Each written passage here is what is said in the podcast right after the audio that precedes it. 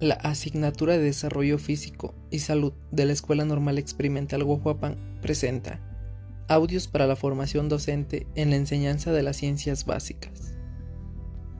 Los procedimientos de evaluación son los cambios que se han producido en el conocimiento, comprensión y nivel competencial del estudiante como consecuencia del proceso de aprendizaje.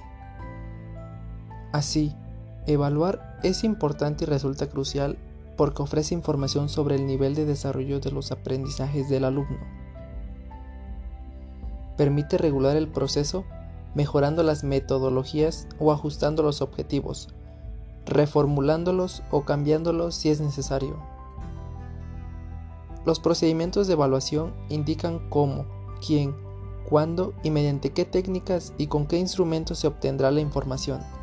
Son los procedimientos los que determinan el modo de proceder en la evaluación y fijan las técnicas e instrumentos que se utilizan en el proceso evaluador.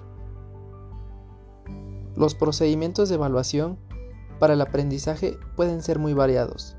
Entre los más tradicionales se encuentran las pruebas denominadas de papel y lápiz, las pruebas objetivas, tipo cuestionario y de ensayo, entre los más actuales están los mapas conceptuales y los portafolios, la V de Wowing, entre otros.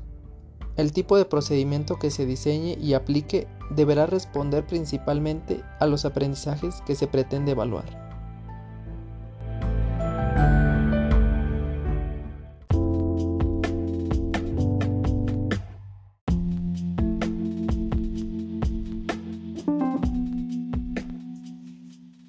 Audios para la formación docente en la enseñanza de las ciencias básicas.